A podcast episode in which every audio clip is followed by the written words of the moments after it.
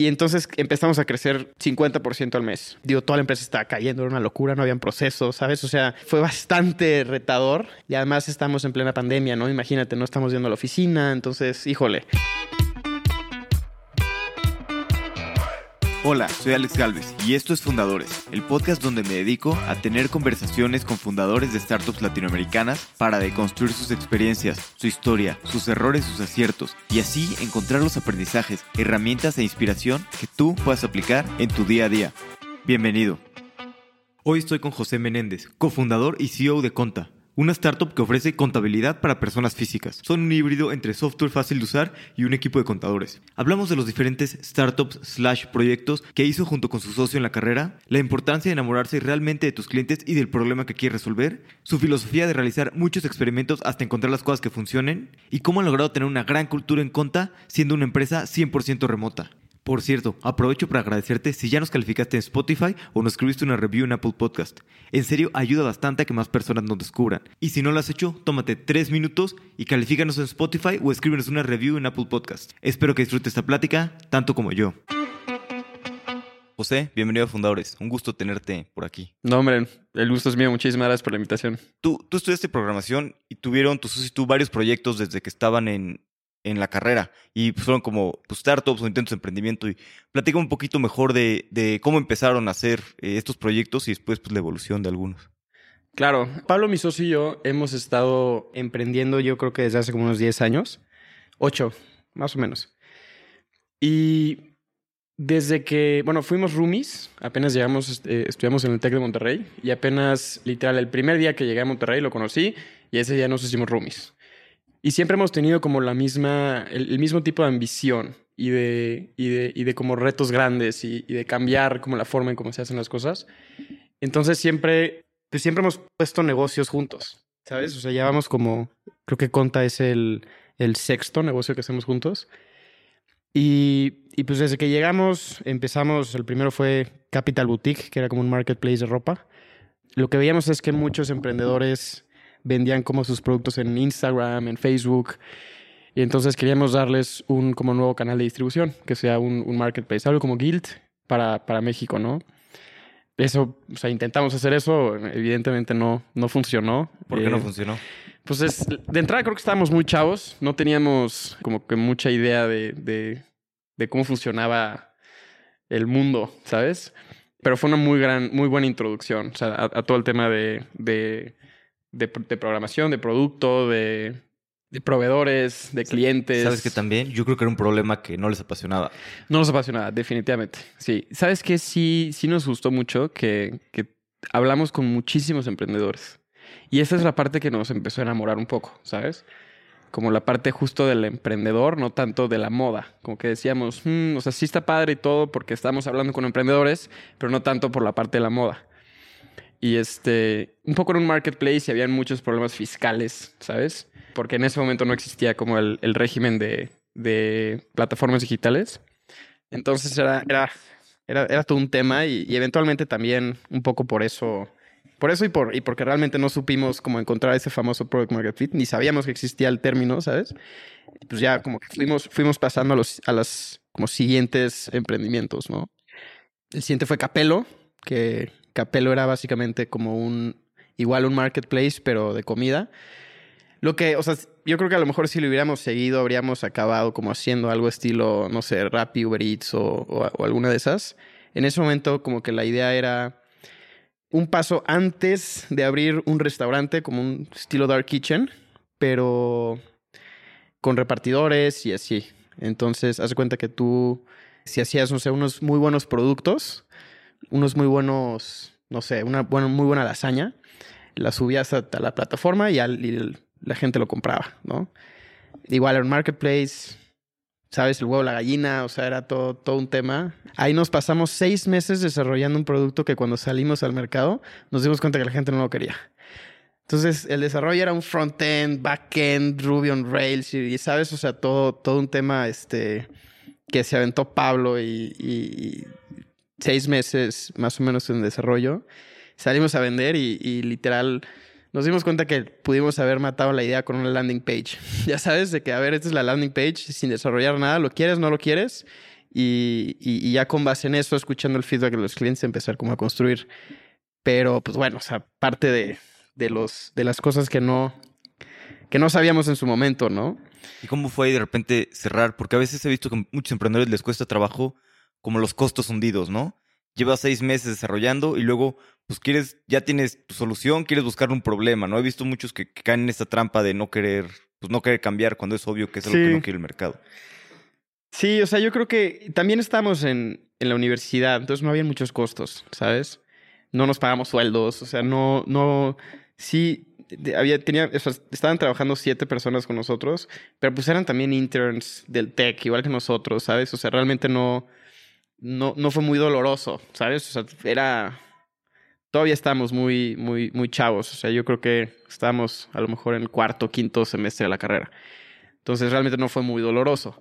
Sí, no, como que no, no, nos dio tanto porque no está tan grande todavía. No habíamos llegado mucho y sí íbamos como, como 8 o 10 meses, pero pues como que siempre hay una idea después que dices, híjole, esto me late más que lo que estoy haciendo y, ah, este, vamos a lanzarnos, ¿sabes? ¿Y cómo fue eso de, bueno, ok, esto ya no jala, pues ahora qué otra idea sí? ¿Tomaron un tiempo de descanso, algo directo? No, pues Pablo ya traigo una mejor idea. La verdad no me acuerdo.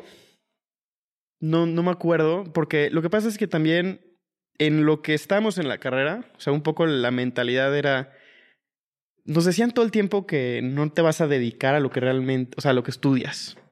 Entonces, nosotros dijimos, bueno, pues voy a aprovechar mi carrera para hacer y deshacer, ¿no? O sea, para poder este, emprender, regarla, trabajar en, empresas y, así. Entonces, un poco lo que, lo que a mí me tocó hacer fue, primero emprendía, ¿no? Y luego no salía. Ah, bueno, y me metí a trabajar.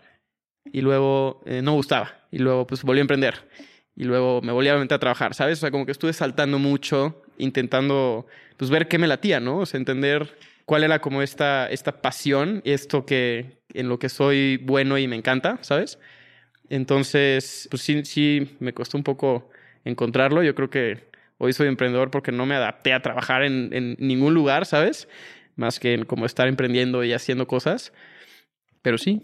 ¿Y qué aprendizajes se iban llevando de cada emprendimiento o eran nuevos aprendizajes? Porque lo malo de emprender y pues, cometer muchos errores, esto es no aprendes. O sea, sí, tal vez aprendes, pero pues todavía te quedan un chingo otros errores por, por cometer. O sea, aprendes, aprendes más cuando te va bien sí. que cuando te va mal y no avanzas mucho, ¿no? Sí, no, totalmente. A ver, creo que, creo que aprendimos demasiado. En cada, cada una de las, de las empresas que hicimos y, y tronamos eventualmente, creo que fue súper importante para, para cuando llegamos al momento de justo hacer conta, entender como cuál era el camino, cuando menos para iniciar, ¿no? O sea, creo que de las cosas más importantes que aprendimos fue, si tienes una idea, ¿cómo le puedes hacer para conseguir el primer cliente, o sea, el primer pago, en 15, dos o tres semanas? Porque sí, justo nos pasaba mucho que, que pasamos desarrollando el producto años, salíamos a vender y nadie lo quería. Nos pasó varias veces, ¿no? Y e, eso por una parte, por otra parte también todo el tema de ventas, marketing, ¿sabes? Es complejo. O sea, al principio lo que no entendíamos es que nosotros teníamos que hacer la chamba y ensuciarnos las manos para poder después delegar y saber eh, con quién sí, con quién no, ¿sabes? Sí, yo creo que eso fue uno de los mejores, de los aprendizajes más importantes, pero en cada uno fue, fue un aprendizaje diferente, o sea, como que estábamos en, en etapas diferentes, los negocios eran diferentes, entonces, y, la razón por las que los cerramos, pues también eran diferentes, ¿sabes? Entonces, sí, o sea, yo creo que fue, fue un, yo creo que fue a la par de, de la carrera, parte de lo que como me, me, formó, ¿no? A mí y a Pablo. Totalmente. ¿Y luego cómo fue que llegaron a lo que están haciendo hoy en día, a Conta? Sí, bueno, Pablo y yo teníamos este como objetivo de, de no graduarnos. Ese era el objetivo. ¿No? Entonces, eh, ¿por qué? Porque íbamos a hacer esta como empresa. ¿Qué quiere decir no graduarse? Hacer una empresa grande y hacer dropout. Exactamente. Sí, el, el, la, la, la, famosa historia del dropout, de, de, college dropout, ¿no? Y ese era un poco el objetivo, porque desde el inicio teníamos este como, como, como esta espinita de, de, querer emprender y, y, hacer algo grande, ¿no? Y pues sí, o sea, entonces no lo logramos, sí nos acabamos graduando, pero, pero ya al final pues nos graduamos y fue como, pues, ¿y ahora qué, no? Yo estaba trabajando en, una empresa que pues no me gustaba mucho, Pablo también estaba trabajando en una empresa que no nos gustaba mucho, Y, fue como, bueno, ¿y ahora qué, no? O sea, ¿qué hacemos? Ya, ya estuvo bueno, ahora sí, este, ya, ya hicimos muchas cosas, ya aprendimos, nos, ya nos sentimos como con suficiente skill como para empezar algo, ¿no?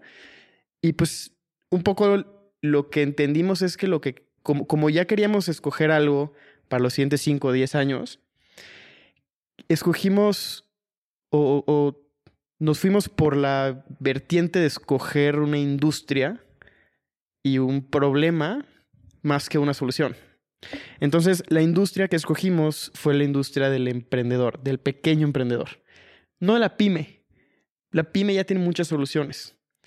El microempresario, el, el vendedor de Amazon en el Mercado Libre, el que tiene, no sé, una ferretería, el freelancer, el diseñador, el programador, todos esos que se levantan un día y dicen, ¿sabes qué? Quiero poner un negocio, quiero salir adelante, quiero, quiero una mejor calidad de vida para mí, para mis hijos, ¿sabes? Ese salirte de tu zona de confort y hacer algo para, para mejorar, nos encantó.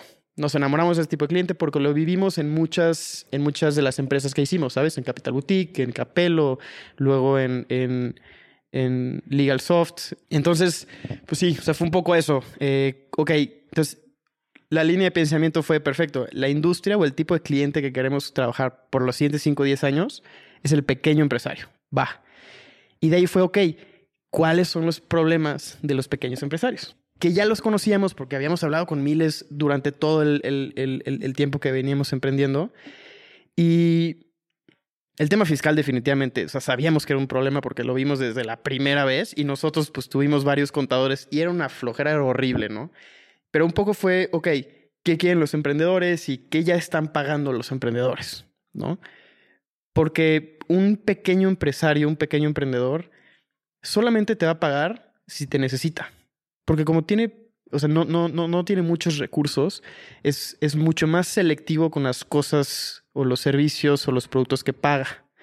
Entonces, por ejemplo, teníamos ideas como si vamos a hacer una app que le tomes una foto a tu factura y te a, tu ticket y te emite una factura, ¿no? Ok, está padre, pero es un nice to have, ¿sabes? O sea, realmente no está complicado construir una empresa de, de millones de dólares con un nice to have, ¿sabes? Entonces, pues dijimos, ok, ¿cuál es un need to have que todos los pequeños empresarios necesitan? Que es un problema muy grande, ¿no? Y, y ahí fue que, que, dimos con, con, el tema de la contabilidad, los impuestos. Y pues bueno, un poco, fue, un poco fue por ahí. O sea, no estamos enamorados de la contabilidad de los impuestos, inclusive la visión es un poco más, más grande, pero, pero sí de nuestro tipo de cliente, ¿sabes? De nuestro buyer persona, que es el emprendedor, el freelancer, el, el profesionista independiente, el microempresario en general, ¿no? ¿Y qué otro tipo de soluciones para este esta persona se les ocurrió? Bueno, en realidad lo que queremos hacer es un ecosistema de soluciones para el microempresario, que lo único que necesite sea conta. ¿Por qué? Pues porque te ayudamos con tu contabilidad, con tus impuestos, con asesoría, ¿sabes? Y, ya si, si somos tu contador y realmente te conocemos y ya nos depositaste tu confianza y, y te damos los resultados que quieres, pues ahora sí que el, el contador siempre ha sido como el mejor amigo del emprendedor, ¿no? O el enemigo. O el enemigo también, justo. Y, y un poco el objetivo es justo construir un sistema, un ecosistema de soluciones tanto financieras como, como simplemente de, de software para el pequeño empresario. Entonces, que lo único que necesites sea conta.com. ¿Por qué? Porque te damos tu contabilidad, tus impuestos, te damos asesoría uno a uno, te damos un portal de facturación, te damos crédito, para que empieces tu negocio, para que lo continúes, para que lo crezcas. Te damos un sistema de cobranza para que puedas aprovechar mejor tu tiempo. Débito, ¿sabes? O sea, hay, hay, muchas vertientes por donde, por donde queremos caminar con el objetivo y la visión de que de lograr que administrar una pequeña empresa en Latinoamérica sea fácil. Entonces, el emprendedor, que es el, el cliente al que estamos atacando, o bueno, al que estamos ayudando, tiende a cerrar sus negocios muy rápido. ¿Por qué? Por muchas cosas, ¿no? Una es por falta de administración, otra es por falta de capital, otra es porque simplemente no le gustó ese tipo de negocio, ¿no? Lo que sea. Pero dicen que, no sé, 8 de cada 10 cierran los primeros años, ¿no? Nuestro objetivo es justo reducir ese número. 7 de cada 10, 6 de cada 10, 5 de cada 10 empresas o pequeñas empresas cierran, que cierran en los primeros años de su creación. Entonces, ese es un poco el, el granito de arena que queremos para Conta, bueno, para que Conta llegue a, a- a solucionar en, en México y en Latinoamérica, ¿no? Oye, y un poquito para entender bien, porque luego la gente dice que no, no soy claro, ¿qué es Conta y qué hacen en Conta? Sí, em, imagínate que, que yo te digo a ti, Alex, oye, te voy a pagar por un servicio, no sé, 50 mil pesos, ¿no? Y tú me dices, va, buenísimo, va, perfecto. Alex, pues dame, dame una factura. En ese momento necesitas conta.com. ¿Por qué? Pues porque tú no, pues, no tienes ni idea, ¿no? Y para dar una factura necesito pues, un portal de facturación y necesito mis sellos digitales y para eso necesito registrarme en el SAT. Y si me registro en el SAT necesito pagar mis impuestos mensualmente. Entonces es como, híjole, tengo que hacer toda una serie de cosas eh, y para esto necesito un contador. Entonces, pero no sé, no sé qué contador me conviene a mí, no, no sé cuánto debo de pagar, eh, no sé a quién, dónde encontrar un buen contador, no sé qué preguntarle para saber si es un buen contador o no. Entonces, básicamente Conta, somos un, un contador digital para personas físicas con actividad empresarial, para empresas chiquitas, para emprendedores, en donde básicamente hacemos, de entrada te registramos en el SAT completamente gratis, hacemos todo el registro, abrimos tu pequeña empresa, por así decirlo, te damos de alta tus obligaciones, te damos tus sellos digitales, te escogemos tu régimen, te abrimos tu régimen, o sea, básicamente te dejamos listo para que puedas empezar a facturar. Y te damos tres diferentes servicios, que es la asesoría de un contador, que le puedes marcar cuando quieras, tus declaraciones mensuales, o sea, nosotros presentamos las declaraciones mensuales de todos nuestros clientes en el SAT y revisamos que estén correctas y pasan por un proceso de, de, de, de muchas etapas para asegurarnos de que estén correctas. Y por último, tenemos un portal de facturación para que puedas emitir las facturas que quieras y nos conectamos con el SAT. Y entonces puedes ver en tiempo real todas tus facturas de ingresos y de gastos, el estado de tu contabilidad y, y, en general todo, todo lo que tenga que ver con, con tus impuestos y, y, el SAT y tu negocio, ¿no? ¿Y, ¿Y, cómo funciona el producto? Porque yo creo que puedes automatizar muchas cosas de impuestos y de contabilidad con software, pero pues también hay cosas que a veces a la gente le gusta hablar con un humano, ¿no? Claro, claro. O sea, yo por más que haga mi contabilidad y esté automatizada, pues me gustaría tal vez alguien para preguntarle cómo, cómo han ido con el producto, cómo han ido evolucionando de acuerdo a las necesidades del, del cliente. Uy, pues mira, te platico. Nosotros no somos contadores. Y, y, pues tú sabes, para, para realmente tener éxito como, como founder y como startup, es importantísimo que los founders sean técnicos, ¿no? Claro. En este caso, yo estudié en una parte de programación, pero realmente no, nunca fui muy bueno. Pablo es el, el, el que es buenísimo, ¿no? Tanto así que yo estuve estudiando seis meses, bueno, trabajando en una empresa de programación seis meses, y Pablo llegó y, y como que empezó con la misma tecnología que yo, y en un mes había hecho como el doble, triple de las cosas que yo había hecho. Y dije, ah, wow, qué impresionante. No, es Pablo se va a dedicar a esto, yo voy a hacer el, el de negocios, ¿sabes? Y entre los dos ahí eh, vamos construyendo, ¿no? Pero, pero un poco era, ok, necesitamos volvernos técnicos en contabilidad, porque pues no sabíamos nada, ¿no? Entonces fue, ok, ¿cuál es el caminito? Vamos a construir un despacho contable con tecnología, intentar escalarlo para ver en dónde se rompe. Y ya entonces entender qué es lo que tenemos que construir, qué es lo que el cliente, cuánto quiere pagar, ¿sabes? Entender un poco cómo todo, cómo funciona, ¿no? Y entender igual también por qué no existe un despacho contable con más de 2.000 clientes. ¿Sabes? O sea, es, está raro, como que volteas a ver a Estados Unidos, a, no sé, a Brasil, a India, y, y hay empresas como, como Conta, pero con 50.000 clientes, 100.000, este, un millón. Y en México no, ¿no? Entonces, eso no como, como, lo que queríamos entender al principio. Entonces pusimos este despacho contable con tecnología que se llamaba Búho Contable, que inclusive cuando, cuando tú entraste como inversionista éramos todavía Búho Contable, ¿no? Sí, sí, sí. Sí, me acuerdo que todavía un amigo me dijo, oye, tienes que hablar con los de Búho Contable. Y yo de que neta, pero el nombre está horrible. Sí, sí, sí. Sí, la verdad es que eh, un poco el lanzamiento de, de, de Contable fue en dos semanas. O sea, nos sentamos y fue como que, va, ¿lo vamos a hacer? Sí, perfecto. ¿Cómo nos vamos a llamar?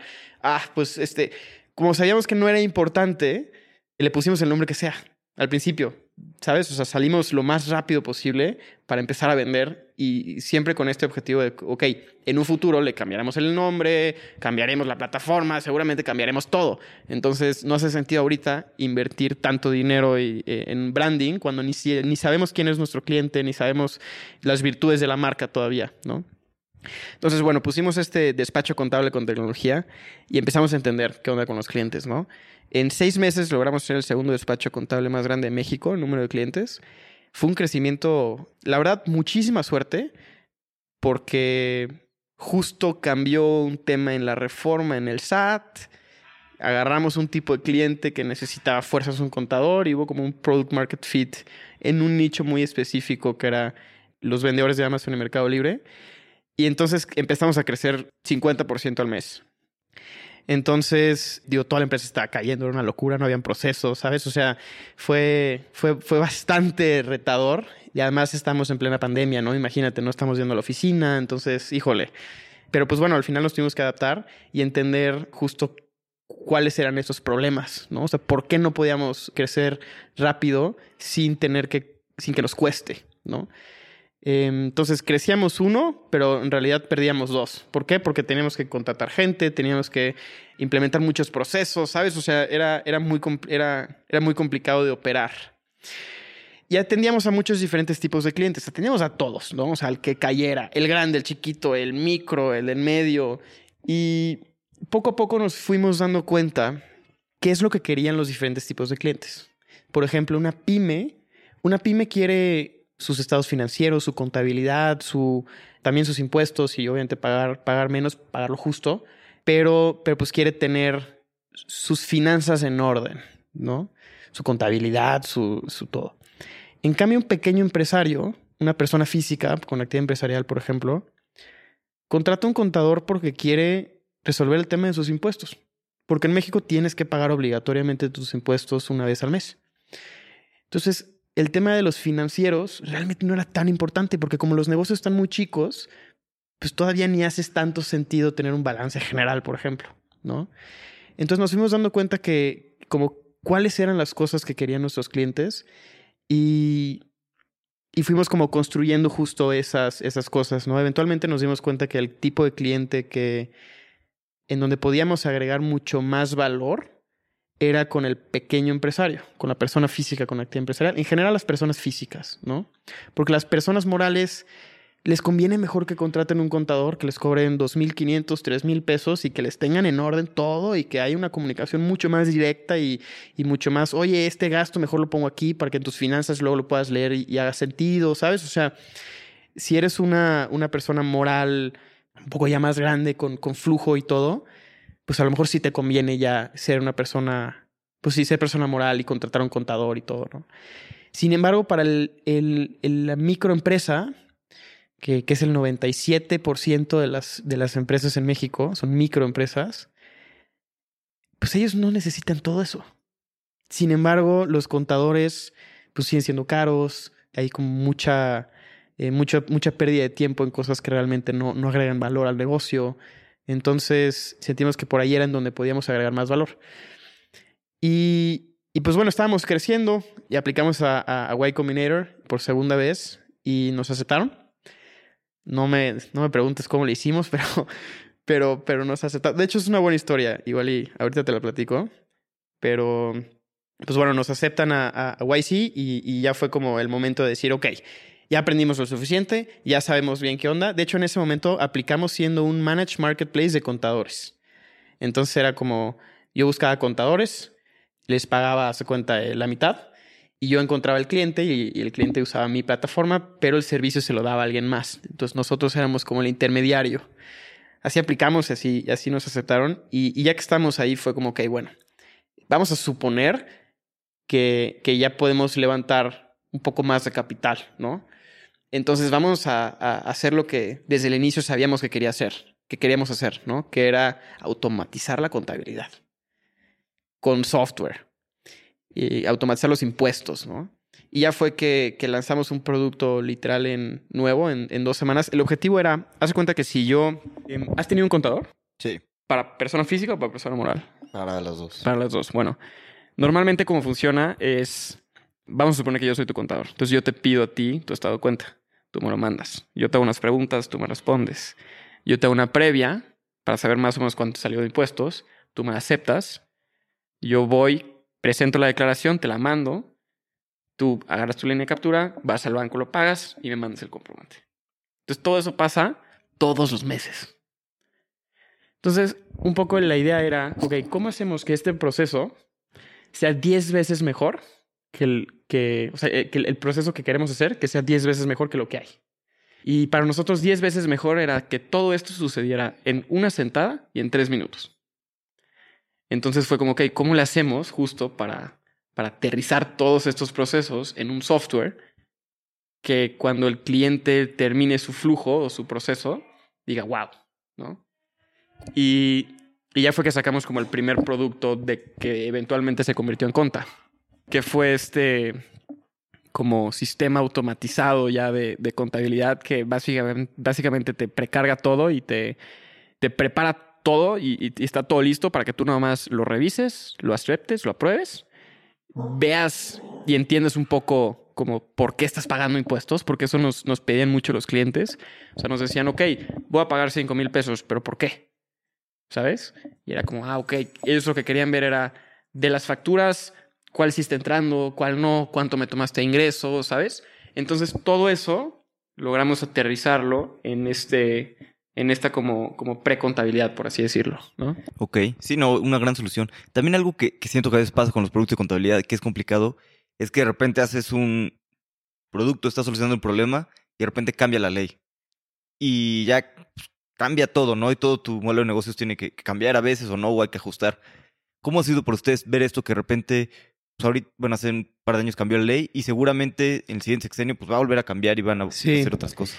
Mira, yo lo veo como oportunidades porque para nosotros han sido oportunidades. Yo pensé al principio justo que era como, hijo, le va a ser un problema porque vamos a tener que estar cambiando muchas cosas. Y si es verdad, si es como un, de cierta forma una, una barrera, ¿no? Porque tienes que estar cambiando constantemente tu producto. Sin embargo, cada vez que cambia el producto, ¿qué pasa? Que, es, que hay una oportunidad, se abre una oportunidad. ¿Por qué? Porque, porque a lo mejor hay contadores que, que no saben, hay clientes nuevos, ¿no? O sea, por ejemplo, cuando cambió la ley y se hizo el régimen de plataformas digitales, pues todos los vendedores de Amazon en el Mercado Libre, ahora de no, de no pagar impuestos, ya tenían que pagar impuestos, por ende, como está complicado pagarlos tú solo, pues tenías que contratar a un contador. Entonces, eso genera una nueva oportunidad, ¿no? Luego en la parte de Reciclo, que Reciclo también pensábamos que, que iba a ser como un cambio muy grande, pues realmente no, al revés como tiene un incentivo para pagar menos impuestos, pues también se abre una nueva oportunidad, ¿no? Porque la gente que a lo mejor antes no pagaba impuestos, ahora dice, ok, ya me voy a regularizar porque el, el costo de entrada a, a, a, ser formal ya no es tan grande. Entonces yo creo que yo lo veo más como, como oportunidades que, que como problemas. O sea, sí, efectivamente hay un costo que tienes que pagar de actualizar tu código, ¿no? Y de construir un producto y adaptarte rápido. Pero siento que si tienes un muy buen equipo, puedes adaptarte lo suficientemente rápido y bien como para surfear la ola y, y, y que sea un éxito, ¿no? Y aprovechar esa, ese como cambio, momento, oportunidad. Sí, totalmente, no son oportunidades, tienes razón. Además, pues todos tenemos que pagar impuestos, ¿no? Entonces, si cambia, pues ahora todos tenemos que ajustarnos. Si tú tienes un mejor equipo tecnológico, puedes moverte más rápido, puedes ser un mejor producto más rápido. Exacto. Pues puedes ganar más market share. Exacto. Y ahorita, ¿cómo ha sido el, el crecimiento? Porque a veces puede ser complicado, ¿no? Llegar a estos microempresarios. ¿Qué han hecho para, para distribución, para llegar más cosas? ¿Qué les ha funcionado? ¿Qué no les ha funcionado? Claro, eh, yo creo que, o sea, lo que más nos ha funcionado, creo que son tres cosas. Por un lado, es un tema de, de word of mouth, ¿no? O sea, de, de, referidos. Por otra parte, también como canales de, de, distribución de paga, ¿no? Lo normal. Y. Sí, pero y, eso es lo que hace todo el mundo. Es ¿no? lo que hace todo el mundo. Si quieres claro. ser un billion dollar company, pues creo que tienes que hacer otro camino totalmente. ¿no? para crecer. Sí, totalmente. Y ese es, ese es el cuarto, pero ahorita te digo cuál, cuál creo que, que, que, es como el que nos va a llevar ahí, ¿no? Pero, y, y, el tercero que nos ha funcionado mucho también son afiliados o partnerships, ¿no? Porque hay mucha gente que trabaja con emprendedores y que domina perfecto, que es un problema muy grande, ¿no? Porque pues, todos los emprendedores todo el tiempo están quejando, ¿no? Entonces, esos son como que los que hasta ahorita hemos más o menos craqueado. Ahora, justo la pregunta es, ok, ahora de, de, de aquí donde están, ¿cómo hacerle para llegar a ese billion dólar, no? Y después a 10 billion y, y, y, seguirle. Y yo creo que es, yo creo que la respuesta va por growth loops. Los growth loops son, son como, pues sí, en, en español son loops de crecimiento, ¿no? O sea, es, eh, por ejemplo, eh, el, el, más famoso es, es el de Dropbox, ¿no? o el de, o el de Hotmail que, que te decían, ok, si quieres más storage, tienes que referirme a cinco mails, ¿no? Entonces, esas personas refieren, lo empiezan a usar y las personas que empiezan a usarlo, o sea, las que fueron referidas, vuelven a compartir porque quieren más storage y se vuelve un loop, ¿no? Otro es el de Hotmail, que cada vez que mandabas un mail te decía bajito Made with Love by Hotmail, algo así. Entonces mandabas un mail, la persona lo veía y decía, oh, ¿qué es Hotmail? Se mete, manda mails. Con esa misma leyenda y entonces se vuelve un loop, ¿no? Y esos loops son, son exponenciales. O bueno, la idea es construirlos con el objetivo de que sean exponenciales. Y un poco por ahí, yo creo que, yo creo que por ahí está el camino, ¿no? O sea, te voy a poner un ejemplo. Ahorita cada vez que mandamos una factura, que un cliente, uno de nuestros clientes le manda una factura a su cliente, viene brandeada con Conta, ¿no? Por ejemplo. Y, y pues bueno, también ahorita estamos lanzando un, un, producto gratis para un poco, o sea, sí para, para poder atraer a más clientes y, y, y que nos vean, ¿sabes? Y que vean los productos que estamos lanzando y todo, pero también es un tema de ayudar al emprendedor, ¿sabes?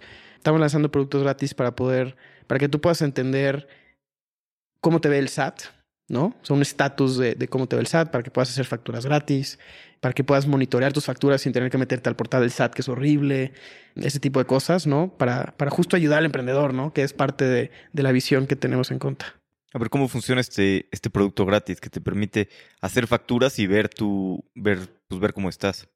Es un producto que estamos construyendo. Las facturas en, en Conta son gratis. Eso, o sea, cualquier persona que, que hoy está facturando en el SAT, le recomendaría 100% entrar a Conta y empezar a facturar en Conta, porque es 100% gratis, ¿no?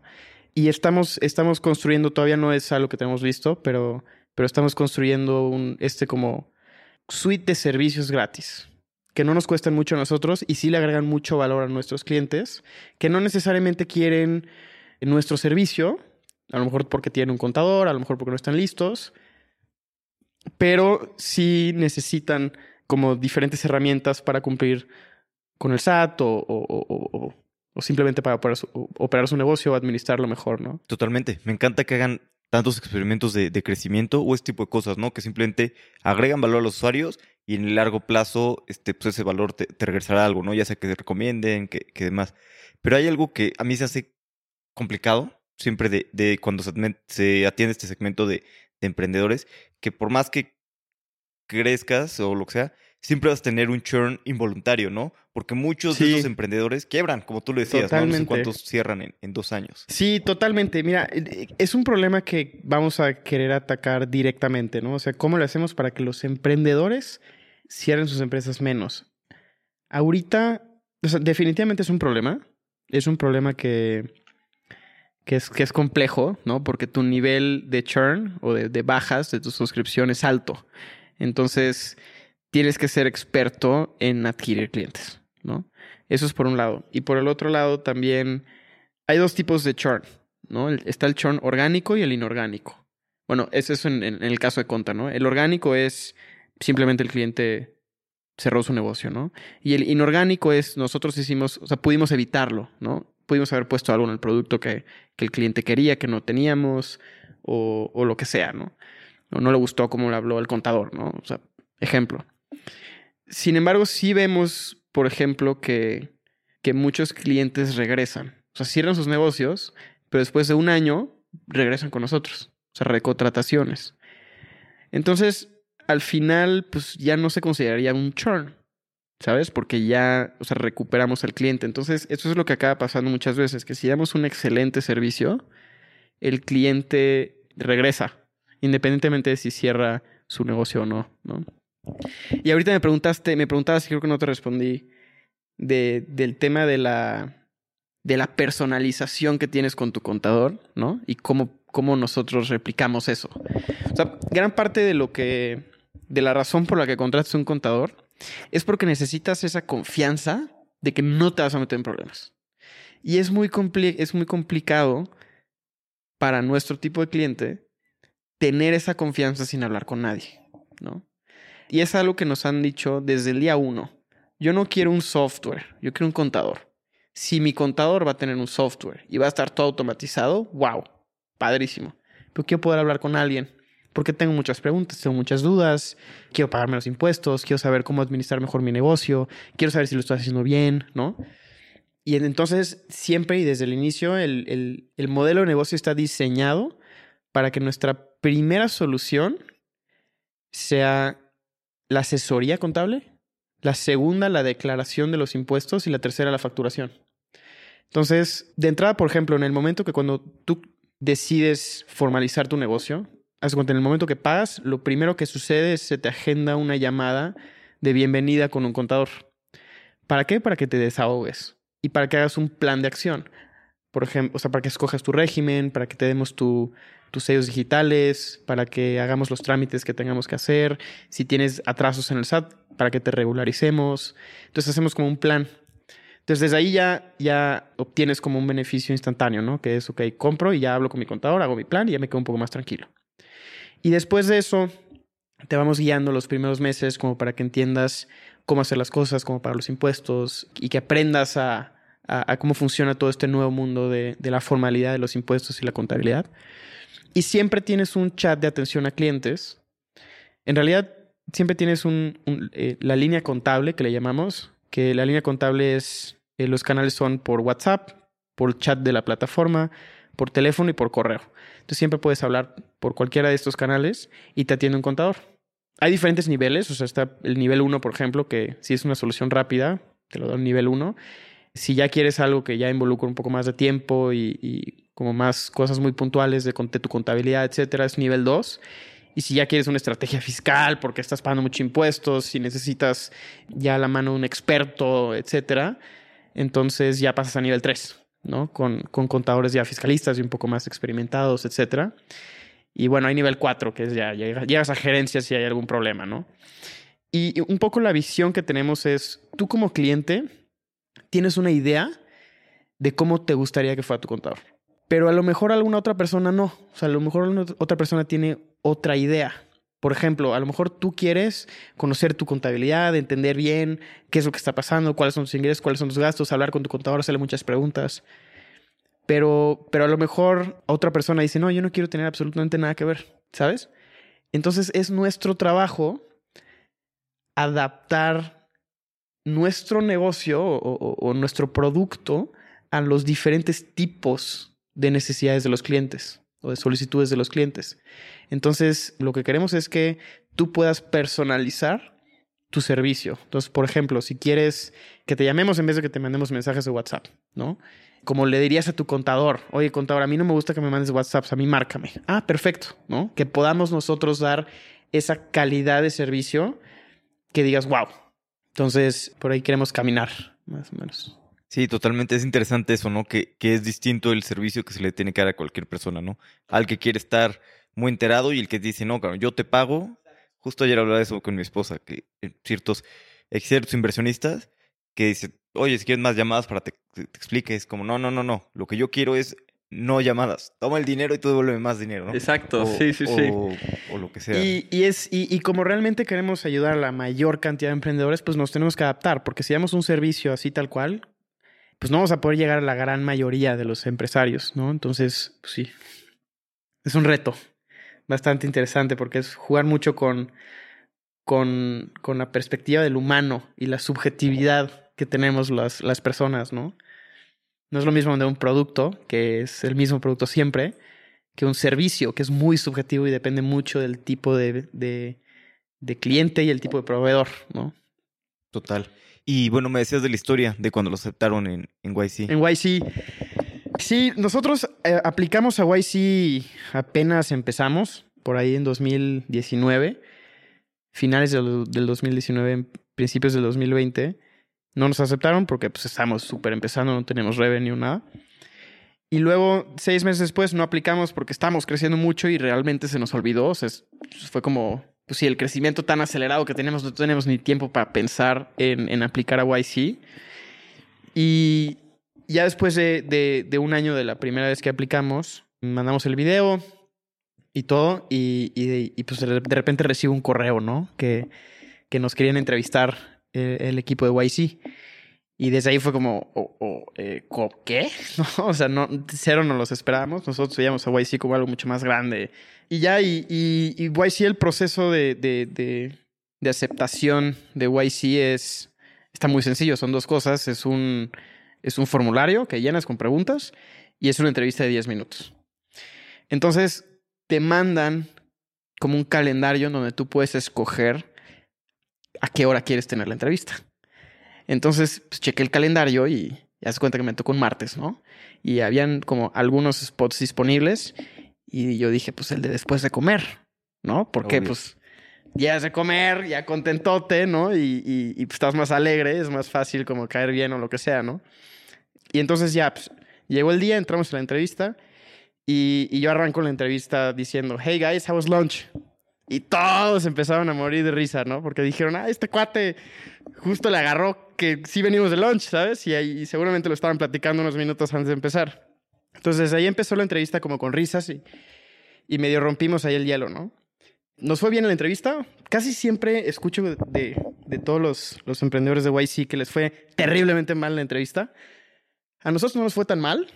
Y al final me acuerdo que, que Harsh nos hace una pregunta. Nos dice, oye, ¿y de dónde obtienen sus clientes?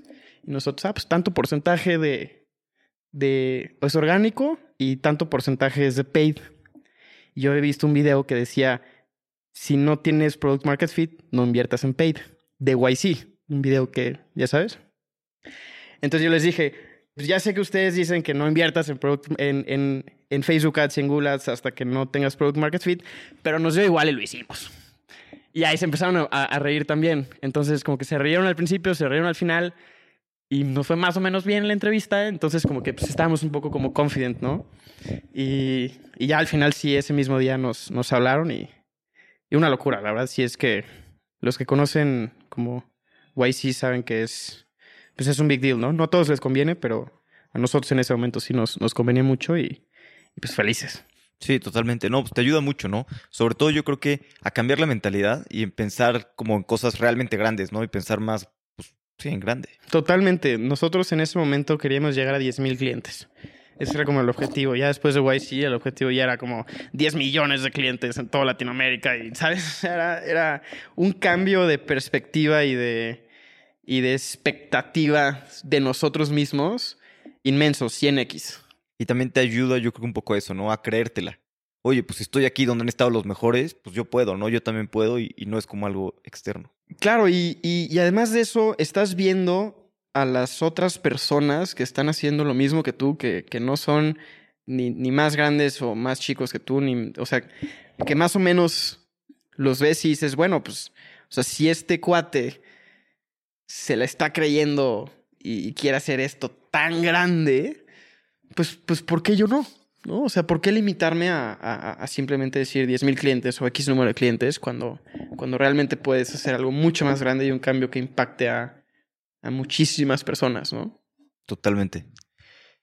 Y, y, hay algo que no es tan común como uno pensaba que iba a hacer, es empresas 100% remotos. La verdad es que yo he visto pues, muchas empresas y muchos que están remoto, ahora están físico, están buscando un mix. Yo creo que remoto está muy bien cuando tienes este, 10, 20 personas, la verdad es que es fácil, pero a medida que creces se vuelve mucho más complicado, sobre todo en temas de comunicación. Y creo que ustedes lo están haciendo pues bien en ese aspecto. Sí, nosotros empezamos yendo a la oficina, ¿no? Normal. Y llegó la pandemia, algunos seguíamos yendo a la oficina, algunos no. Pero desde el día uno siempre fuimos, o sea, siempre fuimos de usar muchas herramientas de tecnología y cambiarlas si no nos funcionaba. Y, si vemos un problema, ok, ¿cómo podemos resolver este problema utilizando alguna herramienta de tecnología, aunque nos cueste? Gastamos más, o sea, más del doble o del triple que, que yo creo que, que, el promedio de las startups, no sé, cuando menos sí de las empresas tradicionales, ¿no? Pero decidimos eventualmente como embrace una cultura 100% remota porque creemos que el tipo de... O sea, creemos que si logramos hacer que remoto funcione, que está difícil, pero si lo logramos, creemos que es mucho mejor que ir a la oficina. O que puede llegar a ser o igual o mejor que, que, que ir a la oficina. Inclusive yo creo que mejor. Para un tipo de personas, no para todos. Para el tipo de personas a lo mejor que, que estamos buscando para construir la organización, pues van a tener que ser, o, pues sí, un poco como orientados hacia, hacia que les guste remoto, pero creo que si, si hacemos remoto, si hacemos que remoto funcione, puede, puede estar, puede ser algo que realmente ames y digas, wow, me fascina mi trabajo porque tiene muchas ventajas. Sí tiene ciertas desventajas como, como el trato personal, como, como a lo mejor el intercambio de emociones y, ¿sabes? Pero, pero creo que eso también lo podemos replicar remoto. Entonces, por ejemplo, utilizamos muchas herramientas para, para como reemplazar ese tipo de, de intercambio de emociones, ¿no? Ejemplo, no usamos mail, no usamos Word, no usamos PowerPoint, no vamos a la oficina. De hecho, está medio prohibido usar toda la suite de, ya sabes, de Microsoft. Todo eso lo, eh, lo reemplazamos por herramientas diferentes, ¿no? O sea, ejemplo, para reemplazar la oficina usamos Discord. Entonces, toda la empresa está en Discord, bueno, la, la, mayoría está en Discord todo el tiempo. Entonces, Discord tiene una función que lo puedes, te puedes como mutear, pero también puedes hacer que ni te escuchen ni tú escuchas. Entonces, estás como ausente. Entonces, hay como de cierta forma canales que son como las oficinas. Entonces, por ejemplo, si está eh, Javier, de administración, en, en su oficina, en su canal, yo simplemente puedo ir a su canal y decirle, ¿qué onda Javier? ¿Cómo estás? me dice, eh, ¿qué onda José? ¿Qué necesitas? Ah, vamos a ver los estados financieros, ¿no? Y es el equivalente a que si yo le tocara a la oficina de Javier y le dijera, oye Javier, tengo una duda, ¿no? O vamos a hacer esto. Entonces, de esa forma como que reemplazamos la oficina, por así decirlo, ¿no? Y luego usamos Slack y hay muchísimos como bots. Por ejemplo, hay un, tenemos un canal de kudos que usamos una app que se llama Matterbot, en donde básicamente nos damos kudos todo el tiempo. Entonces, y esos kudos tú puedes dar coins, son los contacoins. Entonces tú tienes 50 contacoins al mes que le puedes dar, que los puedes regalar en forma de kudos. Entonces, por ejemplo, un kudos es gracias por ayudarme a revisar un tema que no te correspondía, ¿no? Entonces le pones un kudos y le das 10 coins. Y es el equivalente a darle 20 pesos o un dólar, ¿no?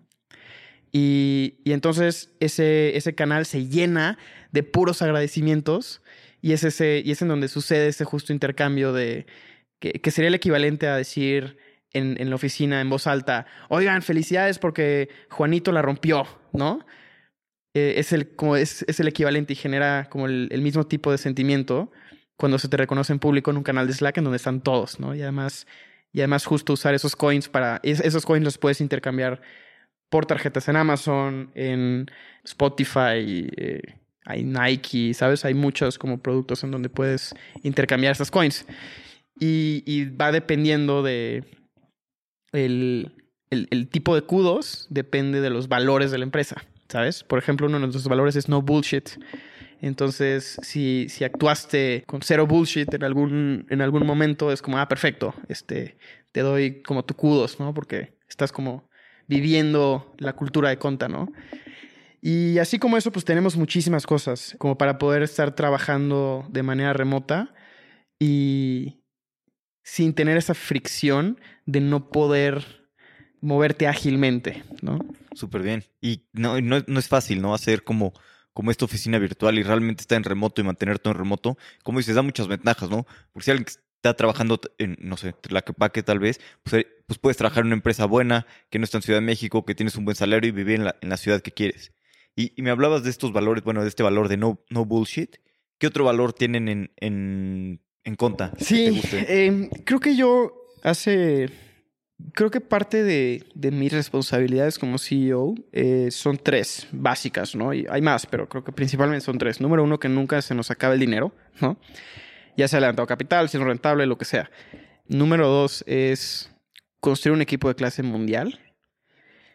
Y número tres es transmitir los valores y la cultura hacia todos los stakeholders de la organización, inversionistas, empleados, este, clientes, todo, ¿no?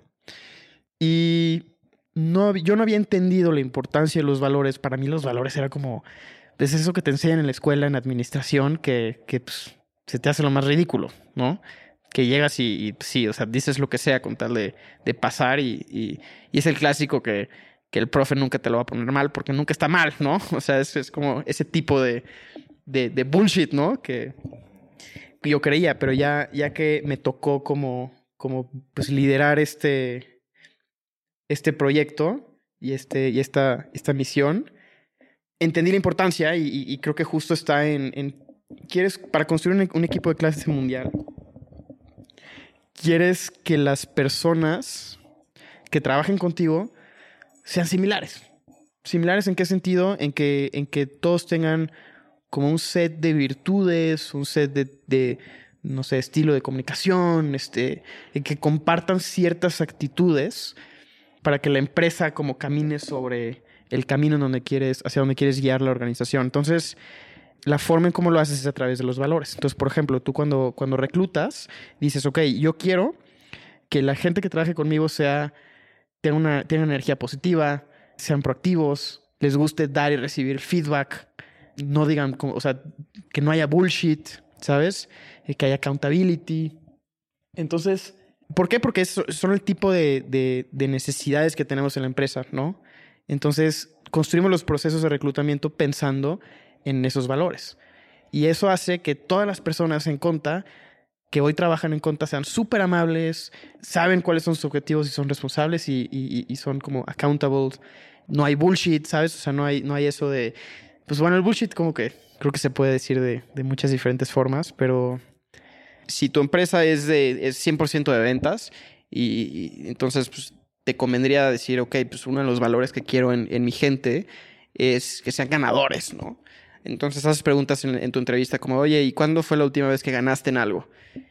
Y, y, a lo mejor, pues, una, una persona que no cumple con los valores te diría, pues, pues, pues no hace mucho, no, no me acuerdo, ¿no? Y a lo mejor alguien que, que sí cumpliría con los valores te diría, uy, no, ayer hice tal cosa, me salió súper bien, me sentí así, este, lo intenté cuatro o cinco veces hasta que me salió y gané. Y se emociona y dices, ah, perfecto, este tipo de gente quiero en mi empresa. No significa que, estén bien o mal, simplemente es, es un set de lineamientos que, que, implementas para que las personas que vengan a trabajar contigo hagan fit y les guste, ¿sabes? Eso es una. Y, y por el otro lado, creo que también es sumamente importante que tanto el empleado como la empresa estén alineadas con sus objetivos. Entonces, cada persona que entra a contar, hasta ahorita la, la, entrevisto yo, y, y, mi filtro, el objetivo es entender si la posición en la que está aplicando a esa persona lo que va a estar haciendo le encanta y es bueno. ¿Sabes? ¿Por qué? Porque si te encanta lo que estás haciendo o lo que vas a empezar a hacer y eres buenísimo, solito vas a brillar.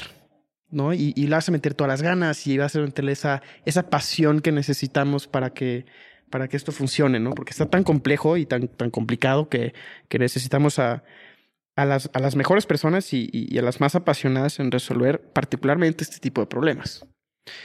Entonces es, es, es un poco eso, ¿no? O sea, es, es, es un poco, ok, ¿qué, ¿qué quieres tú en tu carrera profesional? ¿Qué quieres lograr? ¿Y cómo yo te puedo llevar a que tú cumplas tus objetivos profesionales haciendo lo que más te gusta hacer y en lo que más bueno eres? y cumpliendo con este set de valores que tenemos en la empresa, ¿no? Entonces, un poco eso es lo que, lo que buscamos, ¿no? Buenísimo. Sí, pues sí, es, importante contratar personas con los mismos valores y además, como dices, ¿no? son buenos, están apasionados, pues van a dar buenos resultados, eh, van a brillar, entonces van a estar más felices, ¿no? Porque pues, les está yendo bien el trabajo y, demás. Oye, y siempre hablas mucho de, pues, de ventas, de intentar vender los productos antes y de ser como, bueno, también esta mentalidad de, construir rápido y de ser scrappy, ¿no? ¿Tienes alguna historia que ilustre un poquito esto de, de las ventas del principio de, de, un emprendimiento? Sí, cuando apenas estábamos empezando, nos poníamos todos los viernes, todo el equipo, a hablar de, de conta por todos lados. Entonces nos metíamos a, a YouTube, a, a, videos de gente hablando de impuestos y decíamos como, ah, ya vieron Bo Contable en ese momento, o Conta. Y, y, literal llenamos el internet de comentarios, ¿no? Así, con tal de como aparecer, ir apareciendo como en diferentes lugares y empezando a hacer ruido.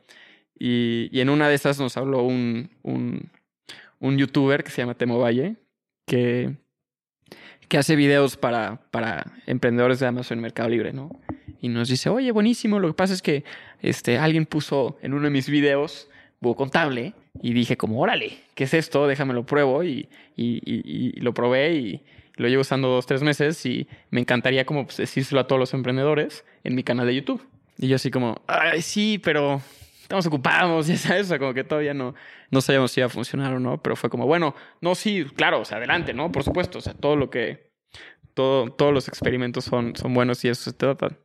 Y tuvimos este como un webinar y un video y no, hombre, explotó.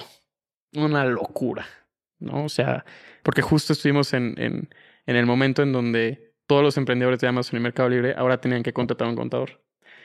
Y Temo tenía una comunidad de puros vendedores de Amazon Mercado Libre en el momento en donde estaban buscando a un contador, ¿sabes? O sea, yo creo que fue muchísima suerte y todo fue por esos ratitos de estar sentados como que posteando ahí a ver qué, ¿no? A ver, literal, a ver qué, a ver qué salía.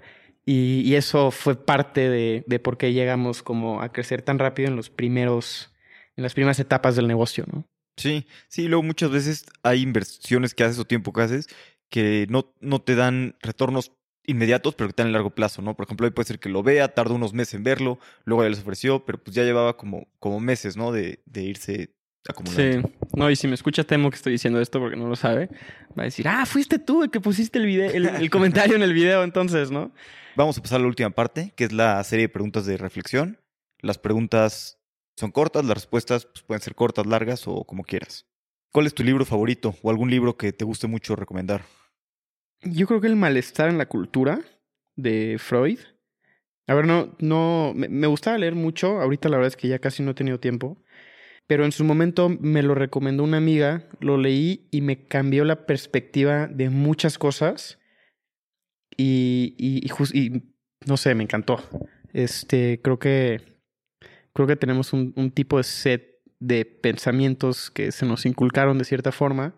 Y, y este libro como que justo es, es lo opuesto, ¿no? O sea, es date cuenta de que sí y de que no. Y siento que este libro como que busca romper con esos justo malestares que tenemos todos en la cultura para tener una perspectiva como mucho más nueva y mucho más real y mucho más personal, ¿sabes? Buenísimo, no, no lo he leído, lo, lo voy a leer.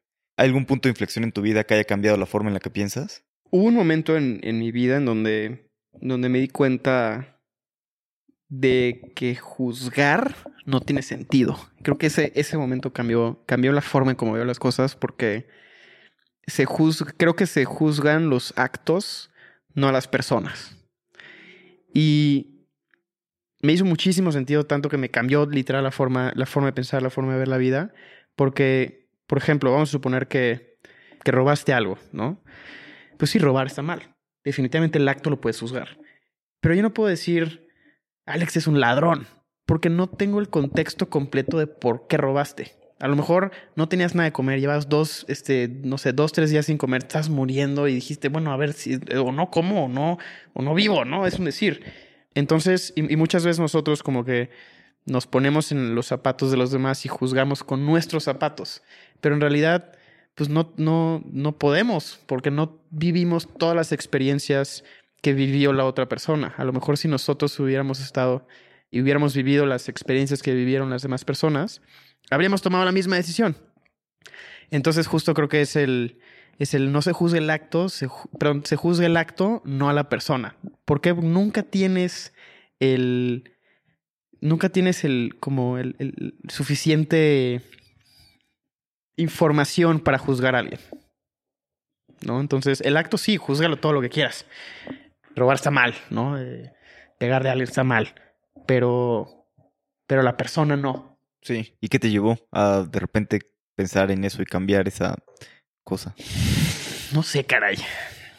Creo que fue, creo que un momento ahí que en mi vida que, que como que lo, lo aterricé y me hizo total sentido. Creo que, creo que hay algo que, que es padrísimo, que, que es cuando, cuando tienes como un set de pilares de pensamiento y dentro de esos pilares se va construyendo como todo lo que piensas y todo lo que eres, ¿no?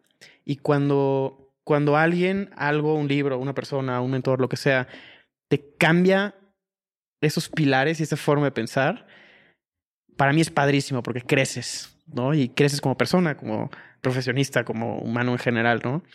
Y, y, creo que eso fue uno de esos momentos, ¿no? Que simplemente dices, ok, yo pienso de esta forma, pero llega, no sé, esta persona y, y, me da este nuevo pedazo de información que no cuadra dentro de mi modelo de pensamiento, por ende tengo que cambiar ciertas cosas para, para que embone, ¿no? Y, de esa forma, pues, volverlo mío. ¿Por qué? Pues porque me hizo sentido, ¿no? Y, creo que eso justo fue un momento en donde, ese, donde, donde un pilar cambió, ¿no? En, en mi forma de pensar. Totalmente. Qué buena manera de decirlo. ¿Hay una opinión que tengas que poca gente comparta? ¿O algo que pienses que es real, que la mayoría de la gente piense distinto? Bueno, no sé si piensen distinto, pero, pero tengo como que esta teoría, que no sé del todo si la creo o no, pero, pero creo que todos nacemos como con, con cierto número de coins. Vamos a suponer que somos un, una simulación o, un videojuego o lo que sea, ¿no? Y, y, entonces tú, Alex, tienes, vamos a poner, 200 coins, ¿no? Yo tengo a lo mejor 180, ¿no? Y alguien más tiene 300. Entonces, tú con esos coins vas escogiendo en qué, cuáles son las habilidades o el tipo de vida que vas a tener en tu vida. Entonces, por ejemplo, este, Albert Einstein o, o Stephen Hawking a lo mejor le puso 200 coins a la inteligencia y le puso dos o tres coins al, al, tema psicomotriz y, a los deportes, ¿entiendes? Entonces creo que, creo que todos como tenemos un set de coins, un, número de, de, de, puntos, por así decirlo, que vamos repartiendo en diferentes ámbitos de nuestra vida. Y, y pues está en nosotros justo decidir en dónde queremos invertir esos coins. En algunas cosas, y en algunas cosas simplemente así te tocó y listo, ¿no? Interesante. ¿Tienes un consejo que te hayan dado que te haya servido mucho? ¿Personal o de negocios? De lo que tú quieras. De negocios sí, hay uno que es vende, sale a vender lo más pronto posible. O sea, si quieres vender café, ¿qué puedes hacer para mañana vender café? Para que mañana te paguen tu primer taza de café, ¿no? si quieres, no sé, construir un producto que haga algo como súper, súper difícil, ok, ¿qué puedes hacer para vender mañana? No estoy diciendo qué puedes hacer para tener un producto súper padre para que lo puedas vender mañana, sino sal a venderlo, aunque no lo tengas, ¿no? Por ejemplo, Pablo y yo, antes, o sea, cuando, cuando hacíamos estos, estos negocios, lo primero que hacíamos era, hacíamos una página de internet en tres horas y lo lanzamos y le metíamos Facebook Ads. No teníamos ni el producto, ni el, ni el servicio, ni nada. Simplemente era para hablar con los clientes. Sí se iba a manchar la marca, de cierta forma, porque pues ahí es una marca que te dicen que vende algo y a la mera hora no. Pero nadie conoce la marca al principio. Entonces da igual. Y los clientes que lleguen los vas a perder. Luego consigues más, no pasa nada. Pero es más importante ese como salir a vender lo más rápido posible para hablar con tu cliente, entender qué es lo que quieren y construir algo para ellos, ¿no? O sea, creo que el consejo, cuando menos de negocios que, que, que más me ha hecho sentido es el de el de YC de Talk to Your Customers and Build the Product, ¿no? O sea, es un ciclo de hablar con clientes, construir lo que te piden, lo que construiste, se lo enseñas a tu cliente, le gustó, no le gustó, no le gustó, ok, construir lo que te pide. Y así hasta que hasta que sea wow, qué espectáculo y, y seguir, ¿no? ¿Y tienes alguno personal, algún consejo? Sí, creo que empezar temprano. Creo que algo que, que nos ayudó mucho a Pablo y a mí es, es haber empezado a jugar con este mundo del emprendimiento desde muy temprano. En general a trabajar, ¿no? Otro consejo personal, creo que diría el de lo que estás pensando que quieres llegar, cuestionarte por qué no 10 veces más o 100 veces más. Creo que es un tema de ambición. O sea, creo que es un tema de de ser ambicioso. No me, y, con ambicioso no me refiero a dinero. Es más, lo último que me refiero con ambición es dinero. Sino eso que tú te quieras dedicar, eso a lo que le quieres poner tus moneditas, ¿sabes? Pensarlo mucho más grande de como estamos acostumbrados a pensarlo, ¿no? En Latinoamérica, como que nadie nos dice que realmente podemos hacer las cosas y que podemos hacer cosas grandes. Normalmente es como, no, hijo, tú no puedes, ¿no? o no lo vas a lograr, o hazlo un poco más chiquito, no eh, te estás volando la cabeza, ¿no? Con, con este objetivo, pero, pero pues quién dice que no se puede, ¿no? O sea, si hay gente que lo logra, ¿por qué yo no podría lograrlo? ¿Por qué tú no puedes lograrlo? ¿Por qué no cualquier persona lo puede lograr? Y creo que es el clásico advice de, de si le tiras a la luna vas a llegar a las estrellas, ¿no? Es, algo bastante similar, pero creo que hace muchísimo sentido. O sea, yo siempre cuestiono a, a, a la gente que me da la oportunidad de cuestionarlo, ¿no? De, por ejemplo, oye, este, no sé, ¿cuánto estás vendiendo ahorita? 10 pesos, ok, ¿qué puedes hacer para vender 100? ¿No? O sea, es como, ay, eh, no, pues necesitaría tal, tal, ok, ¿estás haciendo algo para eso? No. Y ahí es cuando, cuando, ¿sabes? Que hay algunas veces que a lo mejor sí, yo, yo sí quiero eso, hay algunas otras que no, pero es justo encontrar esas cosas en donde sí quieres ser el mejor y, y- enfocarte porque te gusta, te apasiona. Y eso, pensarlo mucho más grande de como, de como lo estamos pensando ahorita, ¿no? Sí, no hay nada peor que, que lograr tu meta y que tu meta no haya sido lo suficientemente ambiciosa, ¿no? Que dices, puta, ya llegué, pero ¿por qué no pensé 10 veces más, no? Probablemente hubiera llegado, hubiera llegado a la mitad y hubiera sido mucho más grande, ¿no? Exacto, no, y, y- y también creo que la ese, ese rush y ese drive es complicado encontrarlo y solamente va a estar si, si realmente te apasiona, ¿no? Claro.